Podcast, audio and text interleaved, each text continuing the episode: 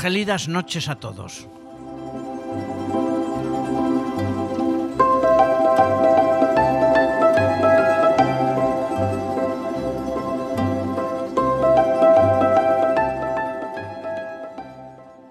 Arropados por el calor de las ondas. Uy, qué cursi me ha quedado eso, Juanjo. Sí, es verdad, muy, muy poético eso. Vamos a empezar Patio de Butacas, aquí en Radio Color 106.2.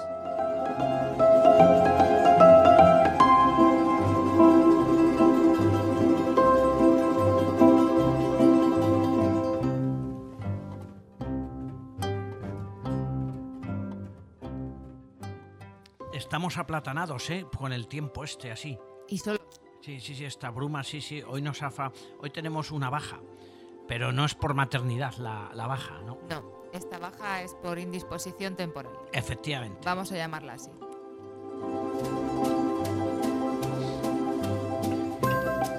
Un abrazo fuerte, Toñi, y esperamos que te recuperes pronto para estar aquí comentando tu sección, que hoy... pues, Cariño, corazón, te, te esperamos. Hoy te toca a ti, Juanjo, como no está ella. Sí, no, claro, a ver. Asumir responsabilidades. Asume, asume. Te voy a poner la sintonía, que también tienes derecho a ella.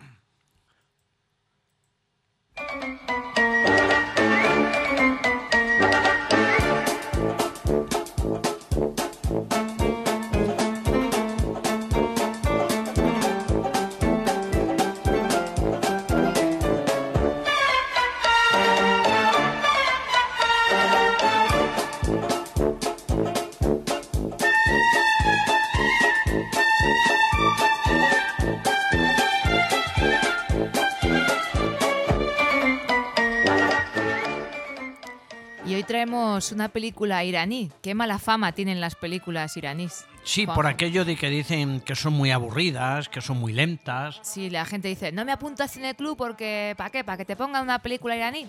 A Pues mí, sí. francamente, me gustan bastante.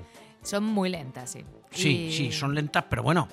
eh, Pero claro, es un ritmo pues propio de, de- de las películas orientales, de gran parte de ellas, desde luego. Se trata de una película del polémico director, bueno, digo polémico, Sí. pero el hombre de polémico no tiene nada, simplemente que es director de cine. No, no, y además que está puteado en, en su país, Por eso, que no le que dejan allí salir genera del país. polémica, pero aquí no Sí, generaría. sea, Exactamente. no. Y cómo se las apaña, eh, pese al bloqueo que tiene a nivel político para el hombre, seguir haciendo películas y distribuyéndolas por, por Europa. Bueno, es, es increíble. Después hablaremos festivales. de esto. Vamos a escuchar el tráiler de la película que pudimos ver en el Cineclub el miércoles pasado, que se llama Tres Caras.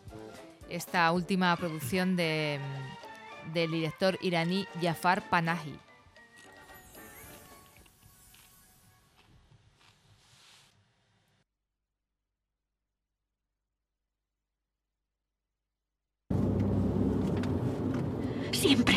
Con lo mismo, ser actriz. Toda mi familia conoce sus películas. Le habrían hecho caso. No sé cómo solucionarlo.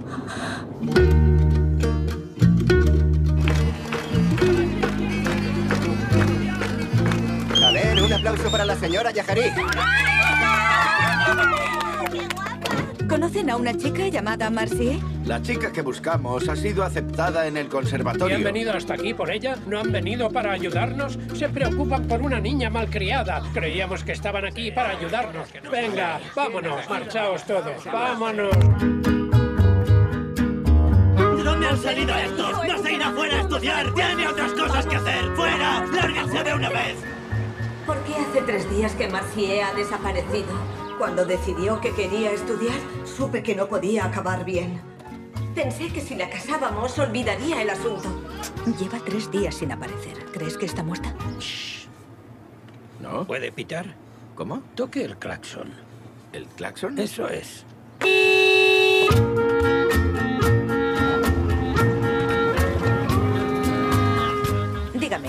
Algún otro pueblo más lejos? Claro, en estas montañas y estos valles hay pueblos por todas partes. Oiga, ¿por qué está tumbada ahí? Buenos días, bienvenidos a mi última morada. Esta chica nos ha tomado el pelo. No hay rastro de ella.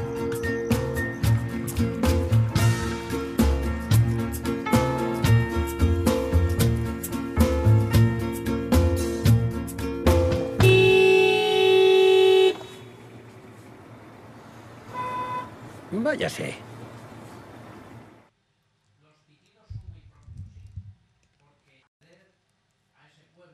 nos describe el director, hay un carril cutre de tierra, pedregoso, en el que no caben dos coches.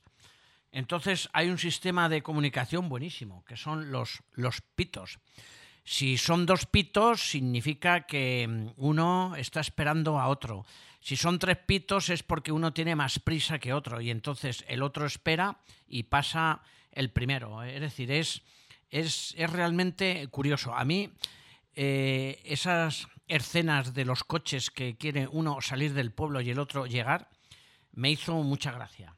Me hizo mucha gracia.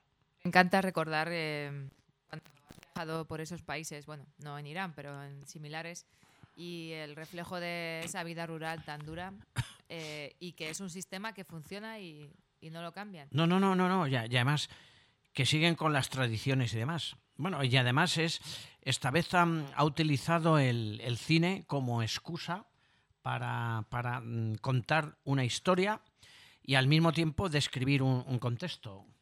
Bueno, pues el iraní Jafar Panahi ha vuelto a hacerlo. De nuevo ha rodado una película en la clandestinidad más absoluta, ya que desde el 2010 el gobierno de su país le tiene prohibido mm, filmar y salir de Irán. El pasado mes de mayo se pudo ver, bueno, en el certamen de, de Cannes, es cuando se estrenó esta película Tres Caras, que es su cuarto largometraje, que ha hecho los cuatro a escondidas. A escondida, no, no, sí, sí, sí, sí, sí, es increíble. Sí, de hecho, sí. uno se llama Esto no es una película. No sé si. No, esa, esa no la conozco. Bueno, eso es un. Se quedó en documental porque tuvo que dejar de rodarla y se puso a rodarla con el móvil. Y luego la sacó fuera. Incluso aquí no sé cómo este tipo, porque es el, el coprotagonista de la película, sale, es él, el director. No sé cómo se la juega, porque es una dura crítica al trato a la mujer de nuevo en, en su país.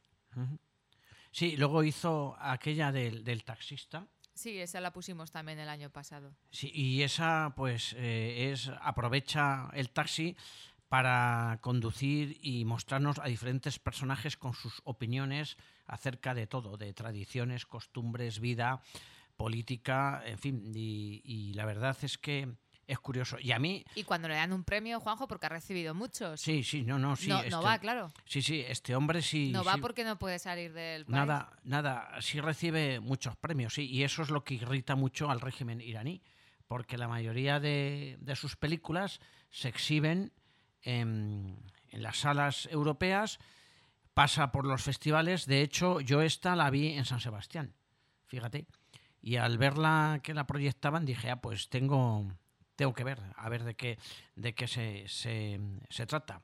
La historia es sencilla, Sí. es una, es chica... Cuéntala, cuéntala. Sí, es una chica que, bueno, que a través de un móvil finge un suicidio y demás para llamar la atención de una actriz muy famosa que hay en Irán.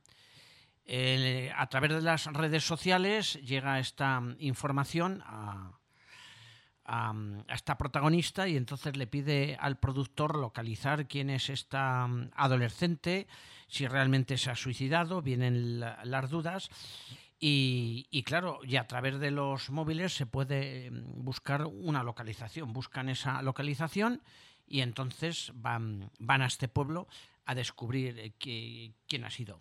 Y hay un choque inicial frontal que está muy cabreada esta actriz, pero ya cuando habla con la mm, adolescente que le pide que, que se la lleve con ella, que, que ella también quiere ser actriz, cosa que en el pueblo está mal visto porque todo lo que sea actriz y, demás, pues huele, huele bastante mal, ¿no? Huele a algo occidental.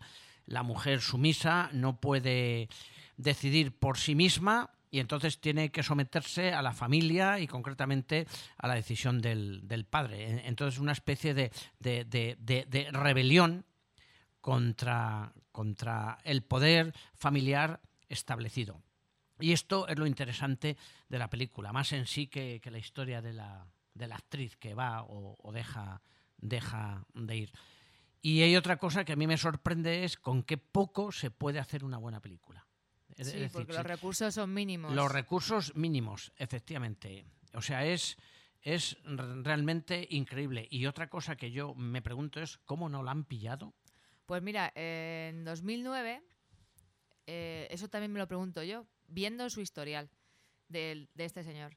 En 2009 estuvo en la cárcel y todo, por, por un documental que hizo y porque fue pillado en el entierro de una actriz que sacó en un documental, una chica que fue asesinada, y en el cual se trataba el tema de, de los, las vejaciones que se le hacen a las mujeres. Entonces, esta chica fue asesinada por hacer la- el documental y él fue al entierro y ahí le, Lo detuvieron. lo detuvieron, sí. En el 2009, salió en el 2010 y al salir, estuvo un año en la cárcel, fue cuando le quitaron el pasaporte y le prohibieron eh, salir de- Del país. del país. Y aún así, pues se la sigue jugando No, no, sí se la juega, sí, sí.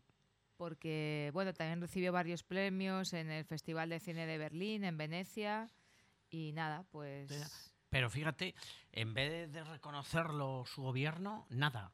Arremete, arremete contra él. O sea, es... es- hombre, reconocer es que hace películas un poco incómodas para Bueno, sí, sí, claro. Sí, Para claro, como, como el ruso este, como el, el André Ziveninsky este igual, que, que hace unas películas que en Rusia no triunfan, sin embargo, en Europa ganan... efectivamente y, y tenemos muchos casos, este Sí, de la de- trilogía de eh, Paraíso Fe para Esperanza. Ah, sí, sí, igual, sí, eh, sí, en- en- es de el Austria, austriaco este, eh, sí. una Austria donde la no derecha sé qué, Uldel o algo así. eh, Sí, sí, igual, igual, igual. también está prohibida, Sí, su- sí, le tienen también. prohibida la entrada en el país. Pero claro, es que Austria, mucho cuidado, es un país conservador, conservador. eh, lleva la misma línea en la actualidad Polonia, Hungría, no sé. La derecha, vamos, mejor dicho, la extrema derecha está ganando muchas posiciones en Europa y esto puede sufrir un retroceso y la verdad, indirectamente creo que va a influir también en, en la cinematografía. sí, tendrá su reflejo Sí, ahí sí, sí, también. desde luego que sí. Bueno, pues ahí teníamos el valiente relato de tres caras de, de este gran director iraní que para mí, chico, pues qué quieres que te diga, merece toda mi admiración. Y No, es sí, una sí. película buenísima. Sí, desde luego. Es lenta, como todo este tipo de cine, pero, por ejemplo, la escena final, eh, sin, sin ánimo de hacer spoiler, pero Ah, sí. esa, esa forma de rodar Sí. tan simbólica, ¿no? Sí, De sí. un- Sí, sí, una escena la- que parece que se te va a eternizar y que te está diciendo cosas a pesar de que no ocurre nada. Ya, ya, pero la aproximación de un personaje al otro. Al otro dentro del mismo plano. Sí, sí, y tomado de, de, de espaldas, sí, sí, la recuerdo, la recuerdo. Es un ¿La camino, un camino más o menos sinuoso, al final termina en una cuesta y ahí aparece la actriz principal y luego la chica y demás, y cómo se va aproximando y... Sí, sí, eh, efectivamente. Mm. Se quita durante. Cuando va corriendo, Sí, se sí, quita sí, el pañuelo, como Se un- quita, sí, el velo, sí. transmitiendo ahí la liberación, ¿no? De me voy ya de este pueblo que me tiene. Sí, sí, que me tienen puteada, sí. Sí, sí, y tanto. Bueno, pues esa era la película que os recomendamos y que pudimos disfrutar de ella en el Cineclub. Vamos a pasar ahora a comentar el gran estreno de esta semana. Eh, la esperada película del director griego Yorgos Lantimos. Lantinos, Lantimos o algo así. Sí, Lantimos, sí, Lantimos. Eh, la famosa favorita. La favorita. ¿La has visto, no, Juanjo? Sí, sí, sí, sí, la he visto. Ojo qué interpretaciones las tres actrices. Joder. ¿A Buenísimas. cuál, ¿A cuál está mejor de las tres? Buenísimas. Hablaremos detenidamente de cada una de ellas. Y después de escuchar el tráiler, me he traído el comentario de nuestro amigo Carlos Bollero. Hombre, por favor. A ver si coincidimos con él eh, en este caso. Vamos a poner Vamos ahora a el, el tráiler de la última película de, de Yorgos Lantimos. A ver si... A ver si le he traído, Juanjo. Ah, sí. Sí, sí, sí. sí. Que no panda el cúnico. Querida reina, ¿cómo va el reino? ¿Me has mirado?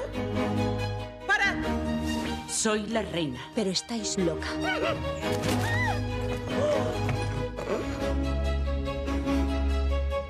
¡Lanza! ¡Lanza! Parecéis un tejón.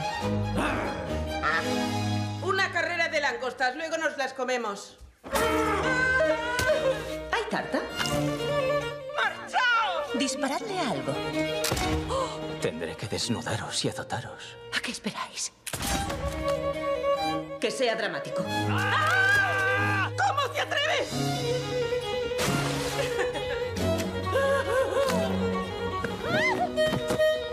Su Majestad. Que suene ya la música, vamos. ¡Qué locura! A las damas también nos gusta divertirnos.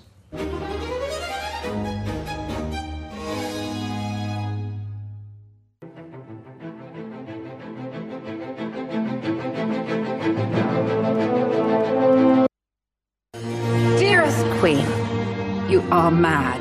Giving me a palace. La favorita es la última película de un director griego al que adoran en los festivales de cine y, y también el, la modernidad, el público moderno, posmoderno.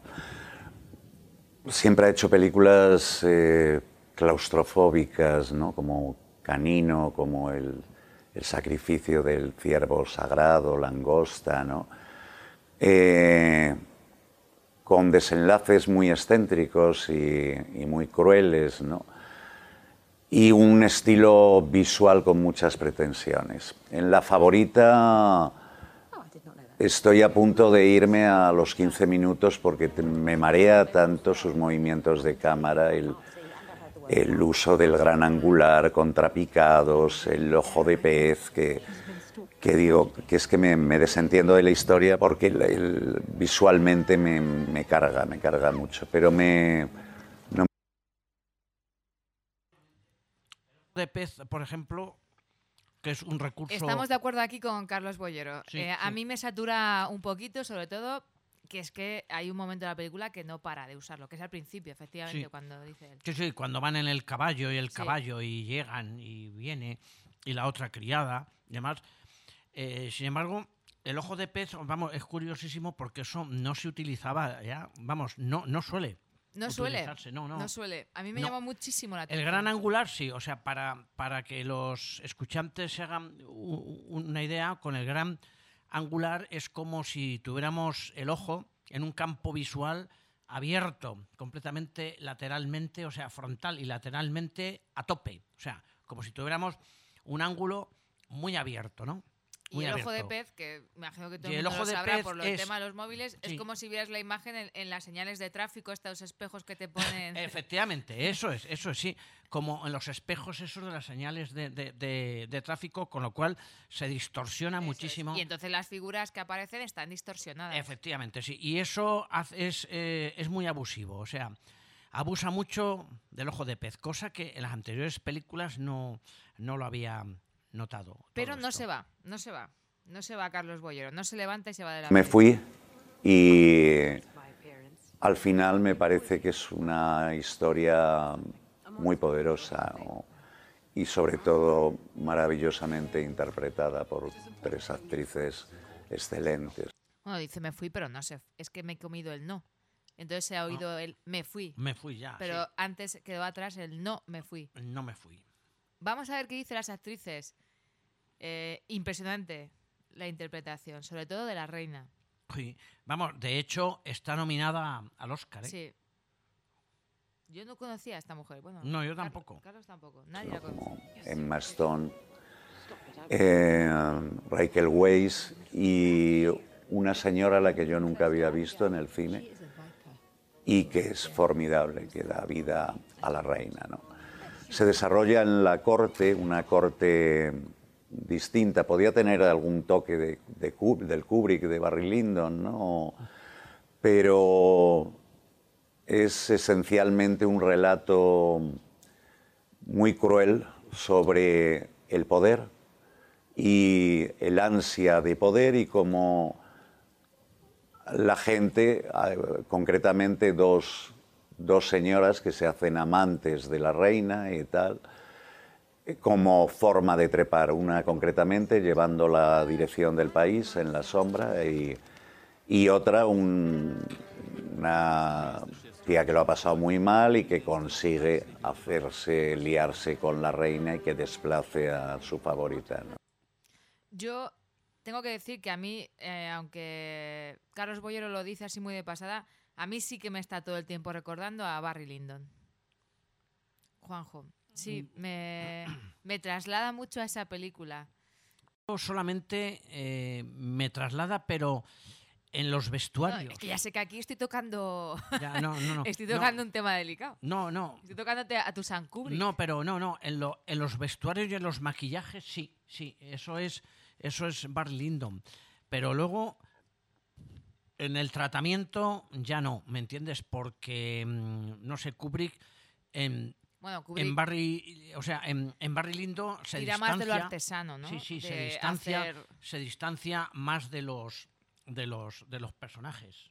Eh, Es decir, no hace esa persecución tan exagerada con la cámara como hace este. O sea, que es que los va siguiendo, los escruta, los, los, lo- lo- o sea, lo- los analiza, o sea, los descompone. Entonces, el, el- el director este, Yorgos, sinceramente, la, la, la corte que nos presenta es totalmente horrorosa, espantosa y monstruosa.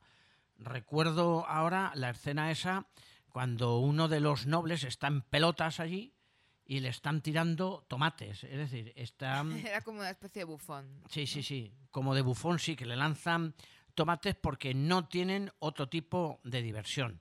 Luego, claro, luego sí, la, la caza es, es muy, muy, muy propio de, de este siglo Y las fiestas, las cenas. 18, las fiestas, las cenas y luego, bueno, pues la, la presentación de esta reina es vomitiva, o sea, completamente, no hace nada más que comer, comer y comer. Por tiene, eso tiene el mal de la tiene, gota. Tiene, tiene la gota, tiene una artrosis impresionante, pero ella se sigue inflando a chocolate, a comidas, a pollo y tal. Luego vomita, como las orgías romanas que, que- vomitaban todos ellos.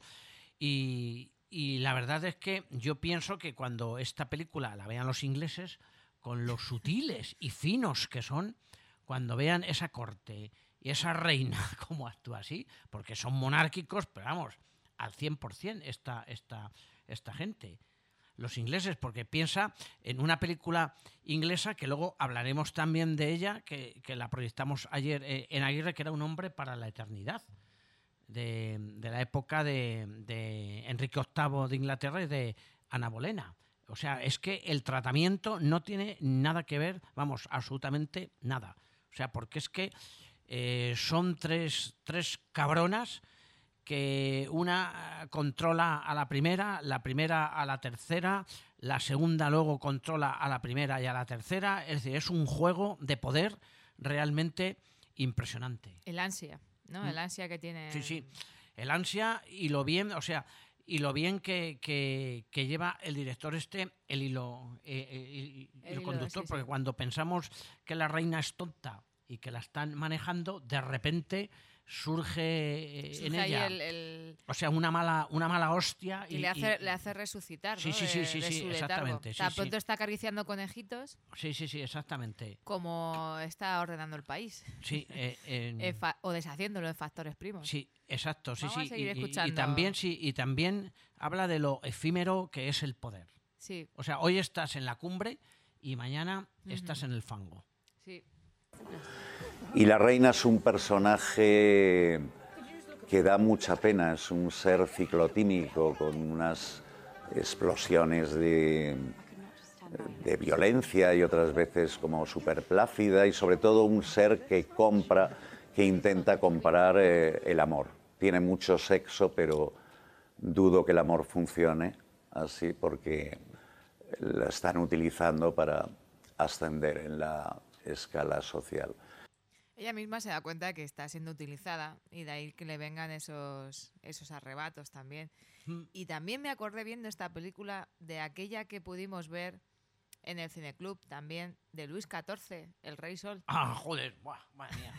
Hombre, es diferente, pero Sí, sí, también ah, reflejaba un poco la vida de Sí, eh, los monarcas apestados de enfermedades Sí, horribles, sí, producto de sus abusos de, de todo, ¿no? Sí, sí, sí. Y, y esa era una, una película eh, que trataba sobre la decrepitud y la degeneración de Luis XIV, o sea, que se centraba en su última fase ya, con todas sus dolencias, muerte y, y demás, que era tremendamente psicológica, opresiva, Sí, con unos claustrofóbica. Sí, sí, sí, sí, y claustrofóbica. con la luz de, la- de las velas nada más. Sí, sí, exactamente. Esa sí que recuerda Más a también a Kubrick por la utilización de la luz, efectivamente.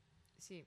Eh, de hecho, me he traído mm, la escena de, de Barry Lyndon para que la recordemos un poquito. Me la he traído comentada Ah, muy bien. para que la recordemos.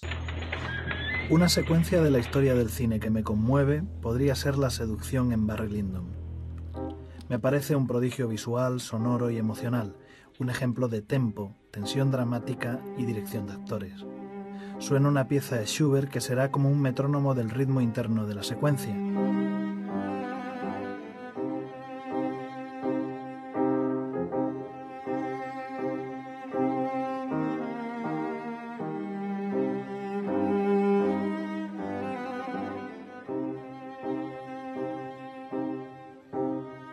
Difícil contar mejor la emoción de la seducción entre dos desconocidos. Esta secuencia me da pie a hablar de otra cosa importante que aprendí en días de cine enseguida. Cuestionar siempre lo que da por sentado el saber popular, las cátedras de cine y los supuestos entendidos. No dejarse llevar por juicios heredados y no cuestionados, sino por la experiencia propia. Y lo digo porque la ortodoxia cinéfila, dejándose llevar por la leyenda negra de la difícil personalidad de Kubrick, repite hasta el infinito que era un director frío y mecanizado. Fallida y manida teoría si dedicas tiempo a su obra sin prejuicios. Pocos artistas me han atravesado emocionalmente como él, y pocos me han resultado tan certeros y delicados en el retrato de las emociones humanas.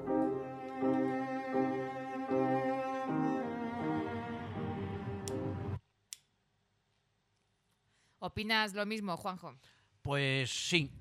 Eh, Hombre, es que vamos, preguntarme a mí sobre Kubrick, es que vamos... eh, No, pero me gustó eh, que esta persona, pues un poco viene a tirar por tierra lo que tanto se le criticó a Kubrick, que es su frialdad. Mm. El- yo creo que, que era una persona muy sensible. Porque si eres capaz de rodar eso, tienes que tener mucha sensibilidad y que te quede como le quedó a él. Lo que pasa es que la manifestaba igual que hay gente que la manifiesta en un cuadro, en la fotografía Sí. y tal. Él la manifestaba Sí, sí, lo a que, través del sí, cine. Sí, sí, lo que pasa es, es que es que Kubrick, no sé, es muy, muy caprichoso, muy distante, muy perfeccionista. Y entonces, pues bueno, trata a sus actores no con cariño, sino que a lo mejor a las 2 de la mañana se le ocurre una idea y llama inmediatamente al equipo de grabación, dice, eh, todos aquí, al, a, escena, levántense de la cama y tal, y a escena a, pues de aquí a media hora, a las 3 de la mañana. Y a las 3 de, la mañana se pone a rodar. ¿Me entiendes? Pero es que cuando los contrata, todos los actores saben que tienen que estar las 24 horas del día a su disposición. Eh, eso sí, hombre, vamos a ver, eh, sensible, mm, sí, sí, puede ser sensible, pero, mm, pero no es la sensiblería que tiene, por ejemplo, Steven No, Spielberg. refiero- sí, pero o sea, que, que- refiero que es como- muy blandete y muy Sí. con- eh, co- condescendiente y demás, ¿me entiendes? Sí. Hombre, eh, eh, eh, es sensible a la hora de contar una, una, una, una historia. Lo que pasa es que su perfección es que raya allá al... al A la locura. al- a- bueno, a- a- que nos vamos, que nos vamos, Juanjo. Centrémonos, la favorita. Vale, vale. Ya hemos hablado mucho Bien, de bien, ella. si seguimos con la favorita, ¿no? Eh, sí, que a mí me recordaba a Barry Lyndon, por eso hemos traído ahí ese trozo. Pero decías tú que no, que en parte a ti, pues no. Bueno, en- no en es el estilo de Yorgos. sí, pero vamos. Bueno, vamos a recordar eh, un poco la trayectoria eh, cinematográfica de, de este director griego que, como Boyero muy bien dice, está de moda. Mm, Sí, este sí, hombre, sí. Porque toca de una manera muy peculiar determinados temas, temas que nadie le gusta tocar, como es el tema de la familia, la monarquía. Sí, sí. Oye, eh, si me permites antes hacer una pequeña acotación, y es que, por ejemplo, en, en la favorita, a mí que me gusta Händel, aparece la- en, como banda sonora muchas veces piezas de Händel y recordemos que Händel también es utilizado mucho en Barry Lyndon por, por Por, Kubrick. por eso me... Sí, sí, sí. En la música, por ejemplo, La música sí. sí. Vamos a recordar aquella película que era la de mm, El sacrificio de, de un ciervo sagrado. ¿Te acuerdas, Juanjo? Sí, hombre, Que es la que si la recuerdo. ¡Ja! Madre mía, tremenda. Es la anterior película que, que hizo este director.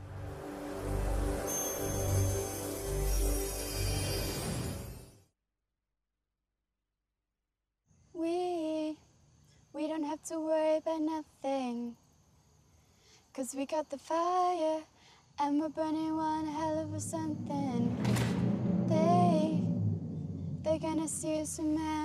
Siento mucho lo de tu hijo. No es nada grave. Sí lo es. Like we're the stars of the human race, human race. ¿A dónde habéis ido? When the lights started out, they don't know what they heard. Strike the match, play it loud, giving love to the world. ¿Cómo murió su padre? Un cirujano nunca mata a un paciente. Un anestesista puede matarlo, pero un cirujano nunca. No tengas miedo, mamá. Ya verás, tú tampoco podrás moverte. Te acostumbrarás. ¿Dónde está? ¿Qué le has hecho? No entiendo por qué debería pagar yo el precio. ¿Por qué tendrían que pagarlo mis hijos? Es lo único más parecido a la justicia que se me We ocurre. can light it up, up, up. So they can put it out, out, out. Aquí notamos eh, la música esta de fondo, no la que canta la chica, sino esa música agobiante que es lo que sientes durante toda la película. El agobio ese que también en la favorita se transmite porque no sale de- del palacio donde se rodó. No, Apenas no, no, sale. no, no, sale es ahí. cierto, Sí, es cuando se va al lupanar. Bueno, sí, eso sí, pero vamos, pero eso es muy, o sea, muy esporádicamente. Sí, también Claro. eh, refleja un poco el momento, la época de pobreza, de que los monarcas ahí todo felices y, y contentos ahí en sus fiestas y el pueblo muriéndose de, de hambre, ¿no? Que era No, no, que- sí. La verdad es que es que las monarquías, eh, sinceramente, tanto la española como la inglesa, como otra por ahí cualquiera, joder, eh, para empezar, o sea, eh, son muy similares. Fiestas, orgías, eh, nobleza doblegada, ¿me entiendes? A los caprichos del rey o de la reina. eh, vagos, pocos- con- gandules. con- exactamente, Sí, sí, sí, gente con poca, con sí, pocos escrúpulos. Sí, sí, sí, porque en, en realidad quien toma así las decisiones muchas veces en las monarquías eran unas personas muy concretas, o bi- o bien uno- unos cancilleres, como en Inglaterra, por ejemplo, o bien los válidos que tenían los nuestros reyes también. Clases de historia. Mira, tengo pendiente ahora que dices, lo voy a decir aquí en antena, aunque sea un comentario más entre tú y yo, pasarte un programa de Nieves con Costrina que tiene en la SER de cualquier tiempo pasado fue anterior, donde habla de las monarquías y la corrupción que ha existido siempre Sí, sí. en ellas. Y está muy, muy curioso. Pues sí, pues sí, sí. Y también quien lo quiera escuchar, está el podcast por ahí. Cualquier tiempo pasado fue anterior, es muy bueno, porque eh, ya al empezar te dice que la corrupción no es nueva y que la corrupción ha estado siempre, siempre, siempre metida en, en la línea de la historia, ¿no? No, no, sí, sí, siempre, desde luego que sí. Así es que mm, Yorgos eh, nos lo recuerda en, en esta película, aunque ya lo, sé- lo sabemos todos. de sobra. Bueno, pues dejamos ya la favorita Mm. y ahí está en cartelera, si la queréis ir a ver. Sí, exactamente, sí. Y la verdad es que me sorprende cómo Cuenca ha traído esta película. Sí, bueno, anteriormente a, al Ciervo eh, rodó Pero fue una, en el cineclub. no, rodó una que no nos gustó. Ah, sí, sí, Langosta, sí. Langosta. A mí esa película... Y, cu- y curiosamente, el Colin Farrell fue el protagonista tanto Sí. de Langosta como del Ciervo Sagrado. Sí, sí. Pero a mí Langosta no me gustó. O sea, sinceramente me aburría. Y Canino es demasiado fuerte, demasiado Fuerte. sí. violenta. Sí, sí lo es, sí. Bueno, la del Ciervo Sagrado, la verdad que también. Sí, había gente, te recuerdo, que, que se salía del cineclub. Sí. Porque era demasiado fuerte. Bueno, pues vamos a hablar de Tarzán otra vez. de Tarzán. Oye, y, y si hablamos antes para eh, enlazar con un hombre para la eternidad, Bueno, pues. por, puesto que también va de monarquías. Vale, enlazamos con la favorita con esto. ¿Nos, nos cuentas un poquito de esta Sí. película? Pues nada, el- el- Un hombre para la eternidad, que es de Fred Zinnemann, que obtuvo seis Oscars, es del año 68 y tiene una interpretación magnífica. Es una película eh, que trata de mm, Alfonso, eh, no, perdón, Enrique VIII de Inglaterra. Sabéis que se casa con Catalina de Aragón, que es hija de los reyes católicos. Catalina de Aragón la casaron los reyes católicos por intereses políticos con el hermano de Enrique VIII, pero enviudó. Ya al enviudar, no sé por qué motivo, Enrique VIII decidió casarse con ella, con Catalina.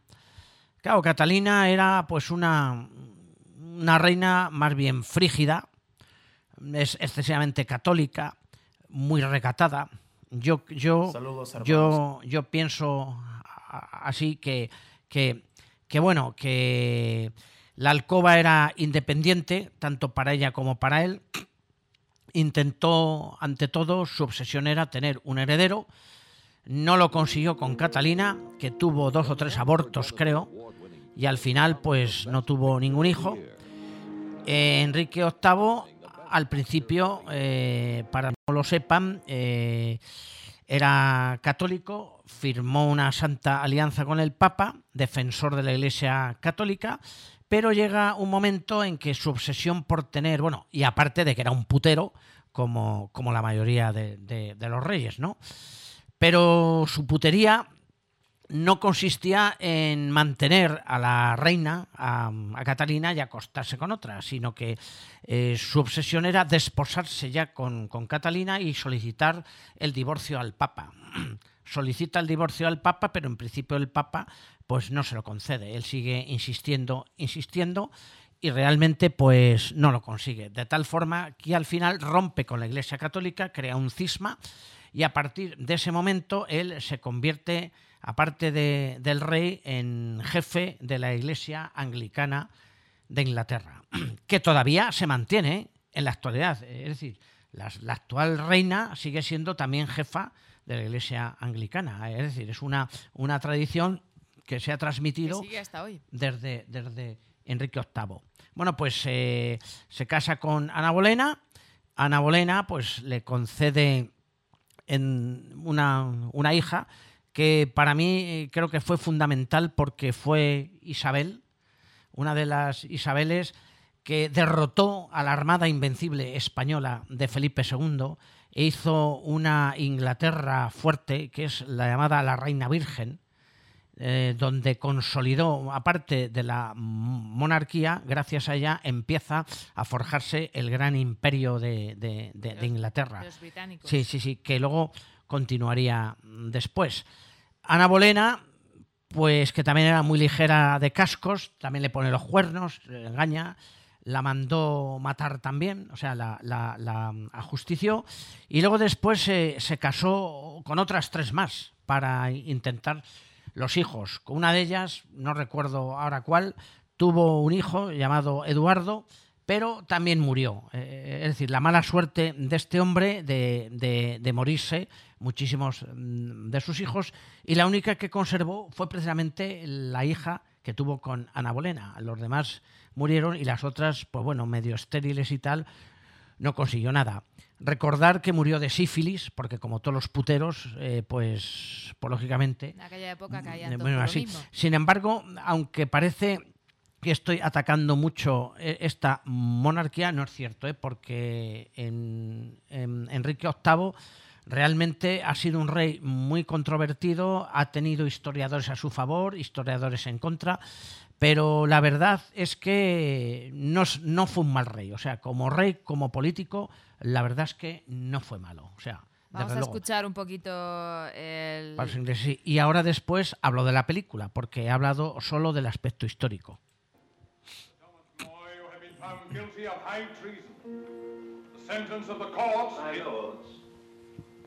When I was practicing law, the manner was to ask the prisoner before pronouncing sentence if Bueno, está en inglés. eh, vemos you esta escena, o sea, aquella en la que está delante de, de Honored by todos six Academy Awards. y es el tráiler de la película. A Man for All Seasons. Ese es el título en inglés. Aquí se tradujo por Un hombre para la eternidad. Pero, es un hombre en un las nombre de las estaciones. cuatro estaciones, Eso de todas sí, las estaciones. Sí, sí. Sir Thomas More, have you anything to say to me regarding the King's marriage with Queen Anne? I understood I was not to be asked that again. Then evidently you understood wrongly. These charges There are terrors for children, Master Secretary. Not for me. A Man for All Seasons. Winner of six Academy Awards, including Best Actor, Mejor actor, Best. Director, mejor director, Best Screenplay, and Best Picture of the Year. mejor escenografía y mejor fotografía. don't know me. I do know you. I mean as a friend. I am your friend. I wish I wasn't, but I am. Sir Thomas! Sir Thomas! Paul Schofield, hailed as Best Actor of the Year for his performance as Thomas More.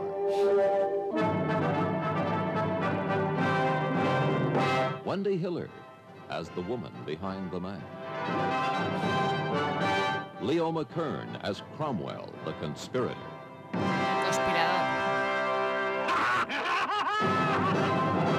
Robert Shaw as the lusty King Henry VIII. Where's he been? Sin embargo, sin embargo, es una película un poco desaprovechada. Y me explico el por qué. Pues porque se centra sobre todo en la figura de Tomás Moro. Pero eh, Tomás Moro, que es un... Ya veo aquí que Orson Welles hace de obispo. Sí, sí, sí, sí, de obispo. No de cardenal. Sí, ¿o? sí, sí, sí, el cardenal, sí. Bueno, eh, en, en realidad eh, su título era El Canciller.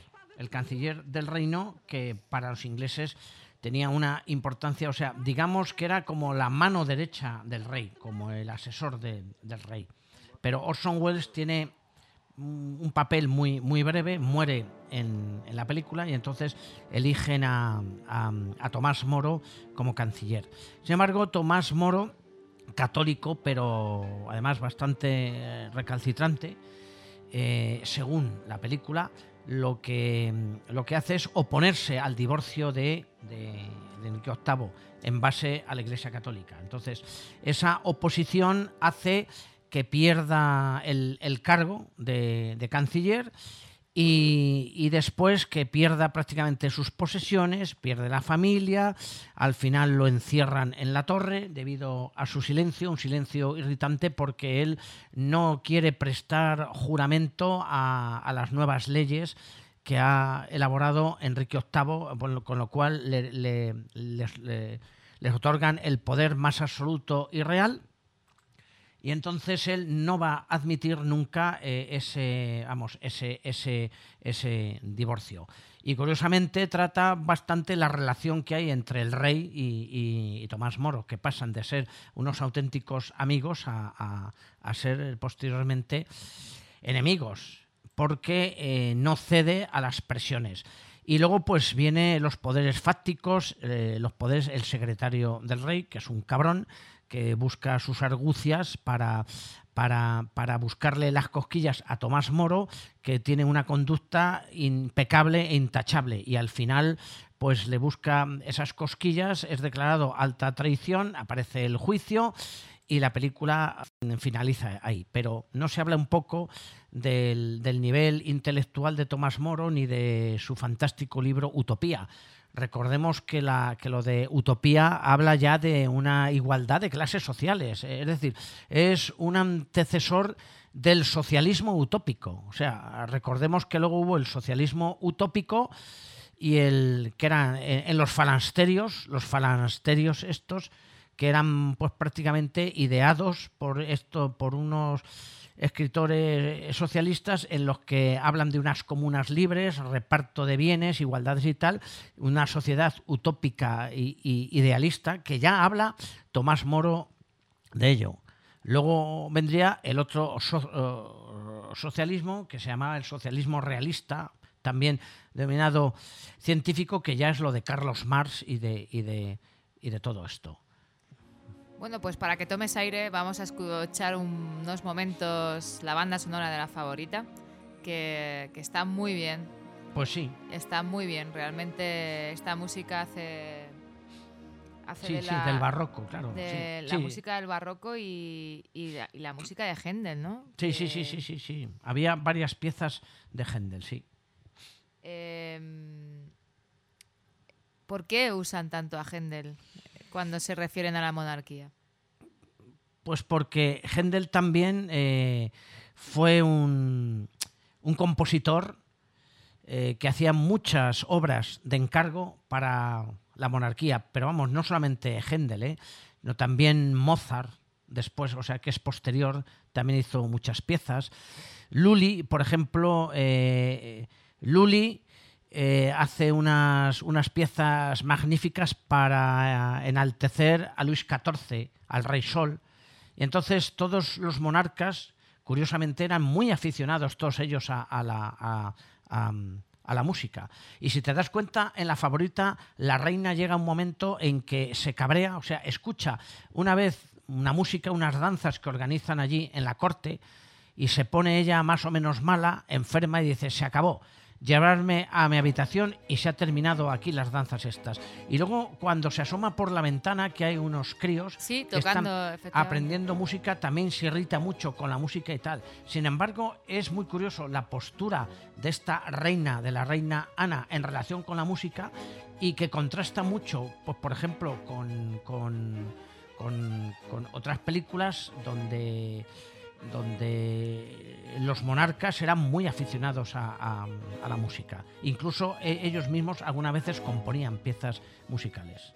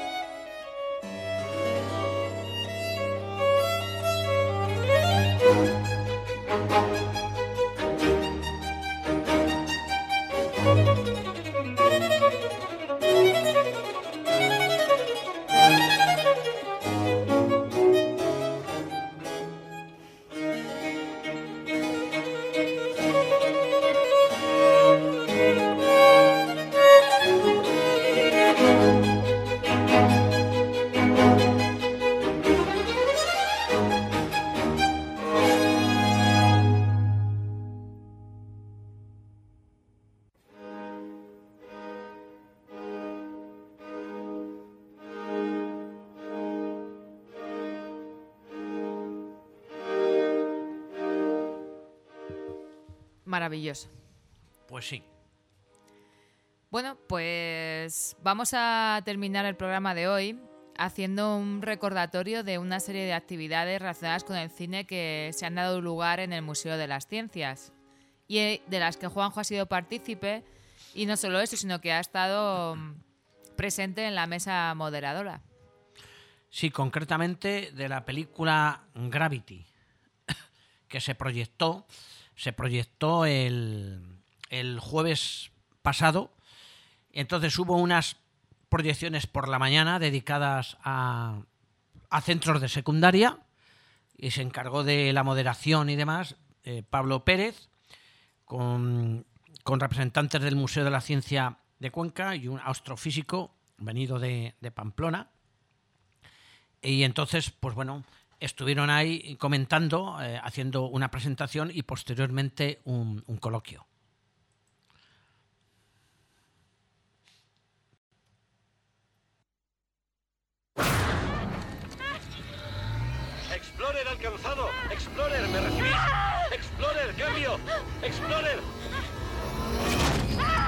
Astronauta fuera de la estructura. Doctor Stone está fuera de la estructura. Doctor Stone, suéltese. Tiene que soltarse. Si no se suelta, el brazo la va a arrastrar muy lejos. Céntrese en mi voz. Tiene que concentrarse. Estoy perdiendo. Yo no podré seguirla. Tiene que soltar. ¡Vamos! ¡Lo estoy intentando!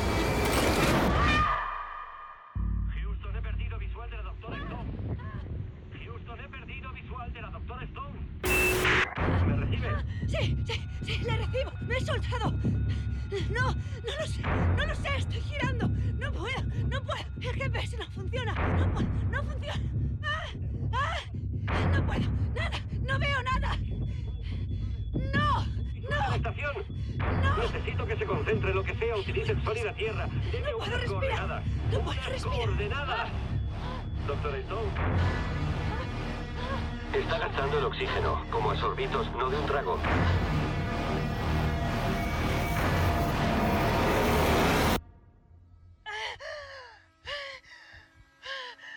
¿Dónde tiene su casa, doctor Stone? Lake Zurich, en Illinois. ¿Hay alguien ahí abajo mirando hacia arriba, pensando en usted? Tenía una hija. Una niña con el pelo castaño. Dile que no voy a rendirme.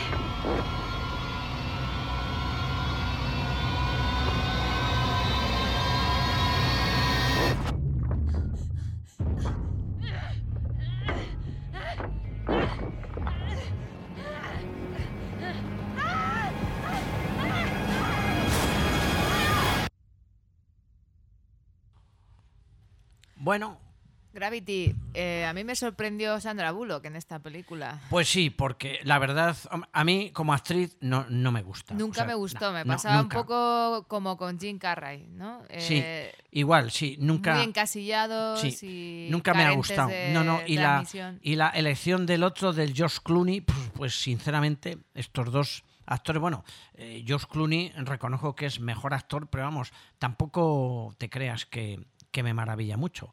Entonces, la elección de estos dos actores, bueno, pues no sé si, si fue in- Lo más intencionado. acertado. ¿no? Eh, Sí, sí. recordemos que el director de esta película es el mismo que Roma. Sí, efectivamente, Alfonso Alfonso, Cuarón. Cuarón. sí. Y además eh, es curioso porque en Roma hay una alusión Sí, sí, lo, lo dijimos. precisamente a, a, esta, película. A esta película. a, a Gravity, que es una película un tanto espacial, aventurera, muy bien realizada, de, de efectos especiales. Y el análisis que hizo el, el astrofísico allí me pareció realmente extraordinario. Hablando de lo que es real en la película, lo que no es real, de las conductas humanas en el espacio. Cuéntanos alguna algo que lo que más te llamó a ti la atención. de- de Pues lo que, lo que me llamó la, la atención fue, eh, luego un poco en, en el debate surgió otra vez eh, sobre si el hombre ha pisado la luna Ah, pues. o no ha pisado la luna. El astrofísico ese, este dice que sí, que realmente el hombre se ha pisado la luna y, entre otras cosas, comentaba que no se puede guardar un- una mentira 40 años, que hubiera salido ya a la luz. Sin embargo, pues hubo allí alguien, entre ellos yo, que, bueno, que, le dijo sobre las dudas del por qué desde el año 68 o 69 no se ha vuelto a, pisar la luna y que bueno y que y que hay, hay como, como teorías encontradas, que en aquella época era la carrera espacial de la Guerra Fría y el pique que había entre los rusos y los, y los americanos, ¿no? Por, por ser los primeros en, en las carreras espaciales.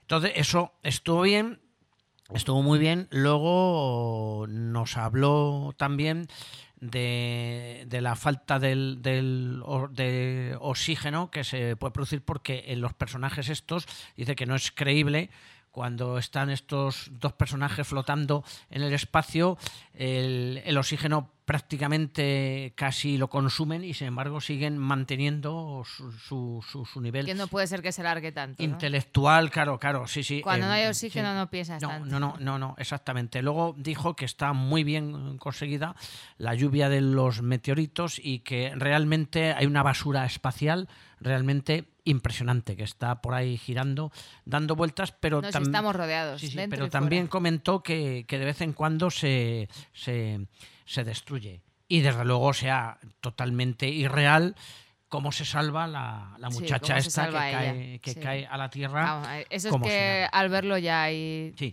Y luego hubo un guiño también porque la Sandra Bullock se quita el traje espacial y se queda en paños menores.